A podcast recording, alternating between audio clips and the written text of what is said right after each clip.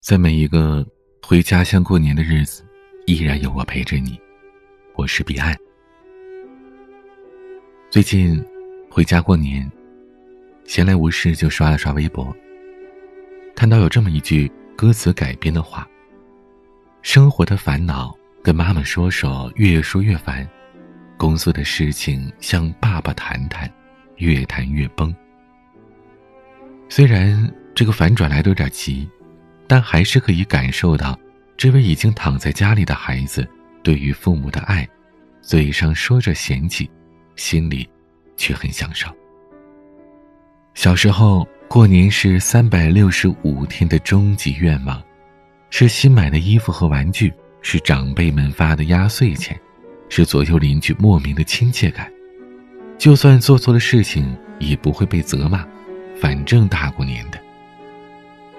长大之后，过年是挤不完的人山人海，是重复回答“有对象吗？在哪里高就？月薪多少？”是怕见到父母又多出来的白发，是面对一些事情的无能为力，又难以逃避。回家过年，是游子对家的牵挂，是父母对孩子的思念。是故乡对归人的呼唤，是传统习俗在现代社会当中的一声呐喊。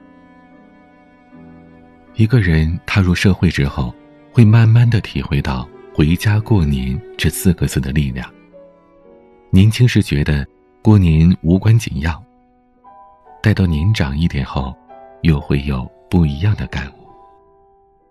家，不是房子，不是居住地。是每一个人心中的根。此心安处是吾乡，无可替代。一个人漂泊拼杀了太久，会觉得累的。回家喘口气，来年整装，再出发。时间是没有节点的，它更像是平静的湖面，不舍昼夜，暗流涌动。我们的一生。不过是路人不小心踢到一块石头，在水面激起一阵涟漪。年，是我们给时间往家的刻度。我们需要一个热闹的日子去铭记，来提醒自己，余生又少了一段。在人情世故里反复的周旋，在职场单位推杯换盏，我们需要短暂的逃离，回到自己还只是一个宝宝的地方。需要一场盛大的相聚，去诉说这一年当中的种种；需要一场盛大的狂欢，来忘掉这一年的不快。在那里，喋喋不休的七姑八姨给你们家提来了两块自己磨的豆腐；姐姐家的小孩叫你舅舅的时候，清脆有力。平常内敛的父亲，在亲戚面前大声夸奖你很能干。在一切繁琐的习俗当中，你看见了你的简单，积懒成疾，任性妄为。你只想追求安逸，只想靠近有趣。在这样一个盛大的仪式里，你不是主角，你只想任性的逃避，享受来自各方的好，暂时忘掉生活中的难。我常说，我是注定要走出半生的少年。会和很多人结缘，会倾尽一生的热力给予他人温暖。撒手人寰的时候，我也只是一个走丢的孩子，不要葬礼，也不要墓地。父亲却说：“你现在还太年轻，有些事说了你也无法体会。终有一天你会明白，一个人哪怕拼一辈子，也要落叶归根。”那是一种本能的召唤。自从回家之后，我感觉自己成了残疾人，家里也没有什么事要我做，每天就是吃饭、睡觉、打游戏、走亲戚。当然了，比较痛苦的是，八点就要被喊起来起床吃早饭。我说太困了，想多睡会儿，可他们却说，起来吃了再睡。和父母能聊的话题真的是越来越少了。一家人聚在一起嗑瓜子、吃橘子，他们盯着我看，仔仔细细的看。而说的，却都是一些儿时的事儿。三岁的时候，我就有预测时间的能力，每天一到三点就开始哭，要去邻居家看《三国演义》。四岁的时候，在父亲的工地，去不到五百米的小店买烟走反了，回来的时候还记得给自己开脱，说都怪雾太大。五岁的时候，母亲被误诊为食道癌，刚入学，拼音都还没有学完的我，却懂得写雷尼提丁这四个字。自那之后的十多年里，母亲再也没有离开过这个药。爸妈看着我，看的是那张十二岁的脸，十五岁的脸，十八岁的脸，然后戛然而止。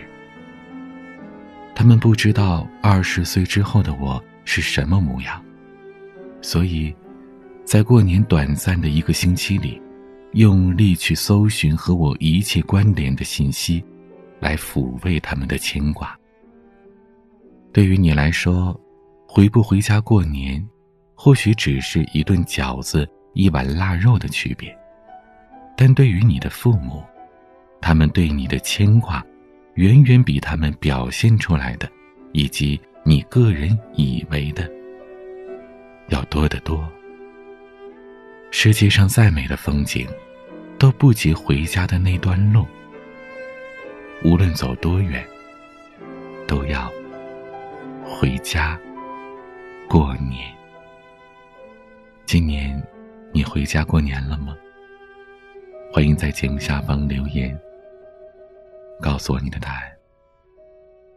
欢迎关注微博、抖音，都是 DJ 彼岸。每个夜晚用声音陪伴你。我是彼岸，晚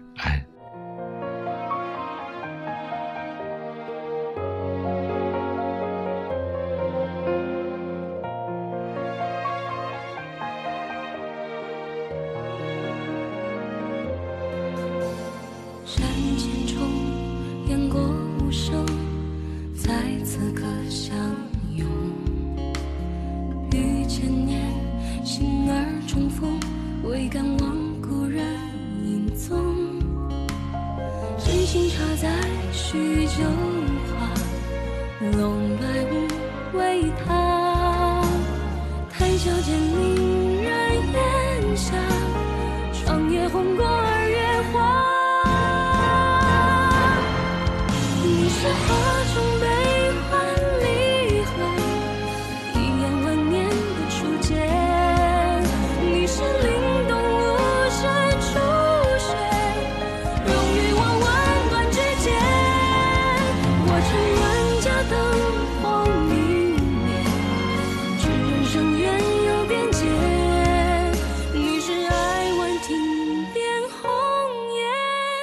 化作的千古诗篇。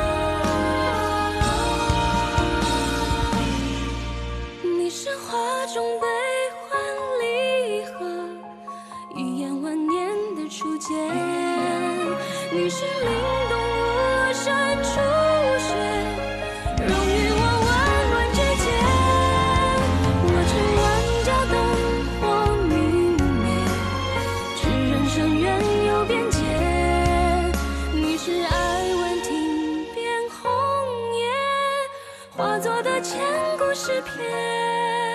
你是爱晚亭边红叶化作的千篇。